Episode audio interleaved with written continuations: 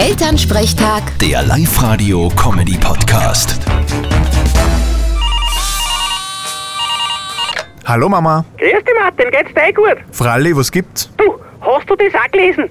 Der Albano und die Romina Bauer wollen wieder heiraten. Echt? Die zwei? Kenn ich nicht. Wer soll denn das sein? Na geh bitte, du wirst doch Albano und Romina Bauer kennen.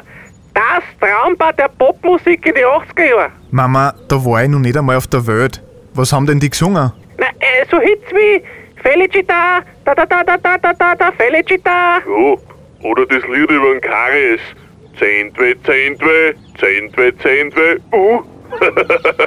Ach so, die sind das.